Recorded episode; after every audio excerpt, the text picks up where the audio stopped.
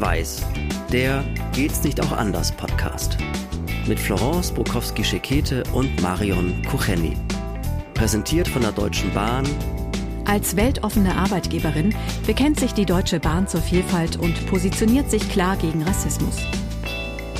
Wir sagen ja, es geht auch anders. Und wer sind wir? Das sind Florence Brokowski-Schekete und Marion Kucheni. Und ja, wir sprechen in unserem Podcast über Diskriminierung im Allgemeinen und über Rassismus im Besonderen. Und wir machen das anders. Wir machen das ohne Schuldzuweisung, ohne Vorwürfe und ohne das, was wir die ganze Zeit jetzt im Moment in den Nachrichten und auch auf Social Media erleben. Da hat der eine Schuld oder der andere Schuld und es werden böse Sachen hin und her geschrieben und geschickt. Das wollen wir anders machen. Wir wollen uns entspannt über dieses Thema unterhalten und trotzdem ernst und sehr deutlich. Und wir wollen rauskommen aus diesen schwarz-weißen Schubläden, die nämlich niemandem was nützen. Und heute freuen wir uns, dass wir eine Sponsorenfolge euch bieten. Und ja, wir haben jemanden von der Deutschen Bahn hier bei uns zu Gast. Und liebe Marion, du sprichst mit ihr. Wen hast du denn heute hier? Ja, dann stelle ich unseren Gast heute gleich mal vor. Das ist Melanie Krüger. Sie ist äh, strategische Leiterin für Personalentwicklung und Grundsätze Nachwuchskräfte bei der Deutschen Bahn. Herzlich willkommen bei Schwarz-Weiß. Ja, herzlichen Dank für die Einladung. Ich freue mich sehr, dass ich heute dabei sein darf. Wenn wir, Frau Krüger, über Themen reden wie Klimawandel und Nachhaltigkeit und Digitalisierung, dann haben wir oft das Gefühl, dass es da doch einen großen Graben gibt und vielleicht auch einen immer größeren Graben zwischen den Generationen, dass das wirklich auch in der aktuellen Debatte sehr auseinanderdriftet und dass wir da oft gegeneinander argumentieren und immer der andere schuld ist an allem und überhaupt. Wie ist das eigentlich bei Ihnen im Unternehmen? Ist dieser Generationenkonflikt oder ich formuliere es mal so, diese Generationendiskussionen, sind die da auch spürbar? Genau, ich würde gar nicht sagen, dass es da eben einen Konflikt gibt. Natürlich haben wir bei der DB unterschiedliche Generationen und es ist für uns auch eine Herausforderung, wie es uns gelingen kann, dass diese Generationen gut miteinander arbeiten können, weil wir schon merken, dass jede Generation für sich eigene Werte und Bedürfnisse mitbringt und es dann darum geht, diese Unterschiedlichkeit gut miteinander zusammenzubringen und zu schauen, dass die Kolleginnen und Kollegen gut in den Austausch kommen. Vielleicht ein Beispiel. Wir haben 2018 ein Projekt gemacht, das erste Mal mit den Millennials, mit dem Fernverkehr und haben bei denen festgestellt, dass eben dieses Bedürfnis nach mehr Autonomie, mehr Flexibilität in der Schichtplanung sogar dazu führt, dass wir weniger Krankmeldungen haben, wenn wir da eben mehr Flexibilität zulassen, was vorher noch gar nicht so Thema gewesen ist. Und wie schafft man das, sowas überhaupt erstmal anzuschieben? Also wie setzt man sowas, das passt ja jetzt auch ein bisschen ins Bild, wie setzt man solche Projekte auf die Schiene? Sehr schöne Metapher. Wie gesagt, bei uns ist es eben so, dass wir zum einen den Diversity-Aspekt natürlich bei uns im Mittelpunkt stellen und nicht nur diese eine Diversity-Dimension uns angucken, sondern eben auch weitere Dimensionen weil wir eben ganz bunt sind bei der DB, das auch gerne bleiben wollen. Und dann heißt es aber gemeinsam zu gucken, wie so diverse Teams auch gut miteinander arbeiten können. Und wir festgestellt haben, dass es schon wichtig ist, dass wenn wir jetzt gerade auf junge Azubis schauen, wie es uns gelingen kann, dass die mit den älteren Kollegen, die das Erfahrungswissen haben, gut in den Austausch kommen und nicht jeder in seinem Stereotyp vielleicht auch verhaftet bleiben, und dann war eben so die Zielsetzung mit einem Projekt, mit einem konzernweiten Generationenmanagement, diese Stereotypen abzubauen und für dieses Thema zu sensibilisieren. Nun gibt es ja bestimmte Felder, zum Beispiel wenn es um Digitales geht. Da haben die Jüngeren natürlich den Vorteil, dass sie damit quasi aufgewachsen sind, auch gar keine andere Welt kennen wie lässt sich dieser Unterschied in der Herangehensweise oder im Umgang mit Digitalisierung, wie lässt sich das ausgleichen zwischen den Generationen oder muss man das im Grunde auch gar nicht? Doch, ich glaube, man muss es schon ausgleichen.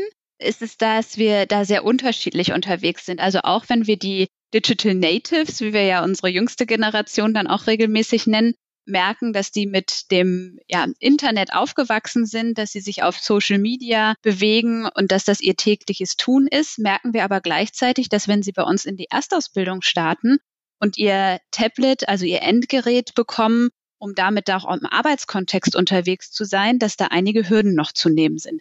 Also dann klassische E-Mails zu lesen, auf dem Gerät zu lernen, mit dem Gerät auch mit den Ausbildungspersonalen in den Austausch zu kommen, ist etwas, was wir dann doch nochmal mit denen üben müssen, auch die Microsoft Office-Anwendung entsprechend anzuwenden. Und das wirklich als Arbeitsgerät zu verstehen, ist etwas, was für sie neu ist. Während unsere älteren Generationen, also ob nun Babyboomer oder die Generation X, einfach da in dem Arbeitskontext schon viel erfahrener im Umgang ist so dass also jede Generation da voneinander lernen kann. Also die ältere Generation kann unseren Newbies dann einfach auch mitgeben, was sie da noch an Arbeitskontextwissen mit aufnehmen müssen, während umgedreht wir auch beim Reverse Mentoring ein Modell haben, wo dann Informationen, wie gehe ich eigentlich auf Social Media um, wie stelle ich mich da dar, sind Themen, die dann auch leitende Führungskräfte interessiert und wo dann eben die Jungen, unsere Nachwuchskräfte dann auch im Reverse Mentoring ihr Wissen weitergeben können und anerkannt werden.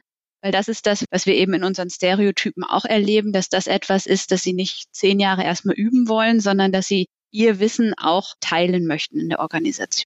Ich glaube, das hat sich über die Generationen niemals geändert, dass man möglichst schnell auch ins Tun kommen möchte.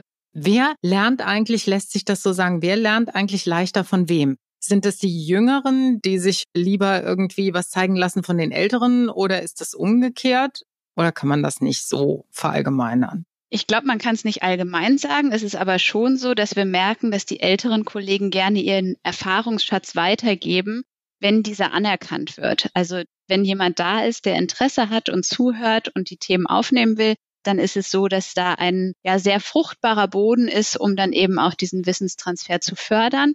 Aber gleichzeitig muss der ältere Kollege an der Stelle dann auch die Nachwuchskraft mit einer Wertschätzung begegnen und nicht mit der Haltung, naja, du bist ja, du kannst ja noch nichts oder da geht noch nichts, sondern äh, dass man eben da dann auch sagt, man Wahnsinn, was du schon mitbringst und kann dir da noch ein bisschen Wärme mit beibringen. Das ist, glaube ich, wichtig.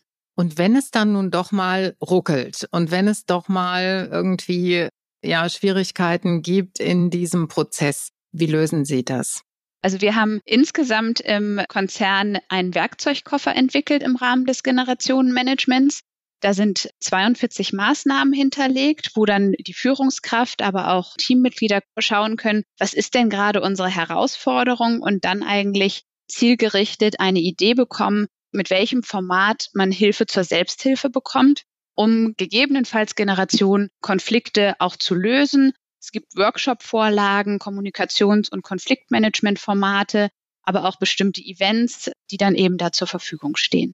Wenn Sie sich mal anschauen, was Sie bis jetzt auf diesem Weg erreicht haben, was ist eigentlich so der positivste Output dieses Generationen-Miteinanders, den Sie auch konkret jetzt schon in Ihrer Unternehmensstruktur sehen?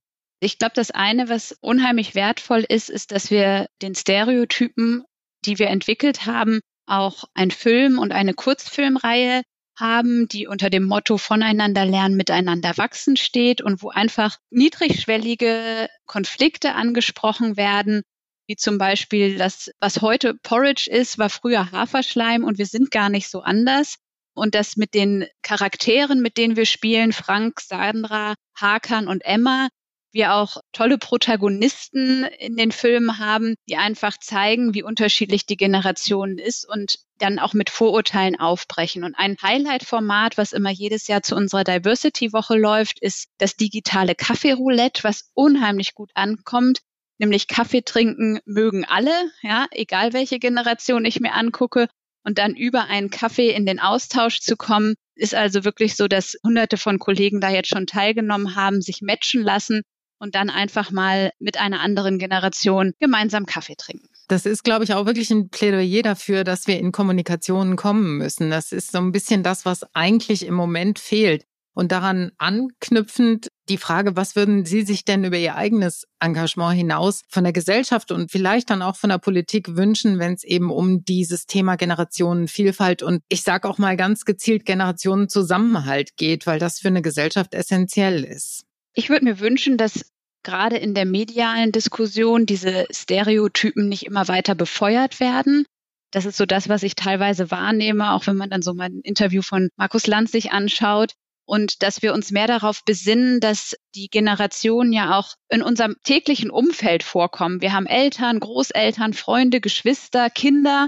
Die irgendwie alle in den unterschiedlichen Generationen zu Hause sind und beheimatet sind. Und in diesen Generationen ist es ja dann auch so, dass wir gut mit denen klarkommen. Ja, dass man natürlich Konflikte an der einen oder anderen Stelle hat, die aber nicht zwingend mit der Generation zu tun hat und man da dann doch ein gutes Verständnis füreinander entwickelt hat. Und wenn wir dann auf die Themen, die Sie anfangs eingeleitet haben, Life Balance, Klimawandel, Familienfragen schaut, dann glaube ich, ist es wichtig, dass wir nicht in den Rückspiegel gucken und dann so Neiddebatten führen. Ja, früher war das so und ich hätte das auch gerne gehabt, dass das gefördert wird mit der Kinderbetreuung oder so, sondern dass man an der Stelle einfach sich davon löst und sich auch für die Generation, die vielleicht jetzt einen anderen oder besseren Standard hat als früher freut und dass man gemeinsam an den Herausforderungen, die unsere Gesellschaft gerade noch hat, auch arbeitet, um dann auch den späteren Generationen, die nachfolgen, ein gutes Lebensqualität zu schenken. Und ich glaube, es ist nicht nur der Faktor Neiddebatte, sondern manchmal auch so eine ganz merkwürdige Verklärung früherer Zeiten. Man neigt ja immer so ein bisschen, das aus der Rückschau für besser zu halten, als es eigentlich gewesen ist und vielleicht auch da nochmal genauer hinzugucken, was in früheren Generationen eben auch nicht gelaufen ist. Und da war das Generationen miteinander, würde ich sagen, vielleicht ausgeprägt noch sehr viel hierarchischer und davon wollen wir eigentlich wegkommen, oder? Absolut. Weil ich glaube, dass, wie gesagt, dass es nicht an Schulterklappen hängt oder an der Alterspyramide, ob jemand was zu sagen hat, sondern wenn jemand einen wertvollen Beitrag hat, dann sollte er gehört werden. Auf jeden Fall. In die Zukunft gedacht, liebe Frau Krüger, Generationenvielfalt bei der Deutschen Bahn in zehn Jahren ist? Ja, voneinander lernen, miteinander wachsen, da bleibe ich dabei, weil ich glaube, wir können die Schiene und da haben wir ja in der aktuellen Diskussion auch einiges, was wir noch besser machen können, nur besser machen, indem wir da gemeinsam anpacken und egal, ob der Kollege jetzt lange dabei ist oder neu dabei ist, wir das Ziel haben, da unsere Kunden gut von A nach B zu befördern und das nach Möglichkeit auch pünktlich. Das ist ein schönes Plädoyer. Da setze ich ein dickes Ausrufezeichen dahinter und sage ganz herzlichen Dank, Melanie Krüger, die strategische Leiterin für Personalentwicklung und Grundsätze Nachwuchskräfte bei der DB heute hier bei uns in Schwarz-Weiß. Herzlichen Dank. Super, sehr, sehr gerne. Danke, dass ich da sein durfte. Ja, ihr Lieben, voneinander lernen, miteinander wachsen. Das ist etwas, was wirklich sehr, sehr schön klingt. Und ob es jetzt bei dem Thema Generationenvielfalt ist oder Diversität im Ganzen, kulturelle Diversität, das ist eigentlich ein Spruch, der gilt doch wirklich für alles. Und gemeinsam etwas tun, über den Tellerrand zu schauen, das gilt auch bei dem Thema Rassismus. Da geht es nicht darum, dass wir gegeneinander sind, sondern dass wir schauen, welche Stärken hat der gegenüber, welche Stärken hat die Person, die vielleicht nicht den kulturellen Hintergrund hat, den ich habe. Und das ist besser, als zu schauen, welche Mängel hat diese Person. Also das passt doch ganz gut wirklich zu unserem Podcast Schwarz-Weiß. Und das passt auch sehr, sehr gut zu dem, was wir immer sagen, nämlich reden und zusammen. Also wenn euch diese Folge sehr gefallen hat, bitte dann liked sie, folgt uns auch, dann verpasst ihr wirklich keine Folge. Und ja, denkt dran in eurem Alltag, gemeinsam ist es wichtig und reden und zusammen. Das war Schwarz-Weiß, der Geht's nicht auch anders Podcast mit Florence Bukowski-Schekete und Marion Kucheni. Mit freundlicher Unterstützung der Deutschen Bahn, Fotoartist Charles Schrader und der Haas Mediengruppe.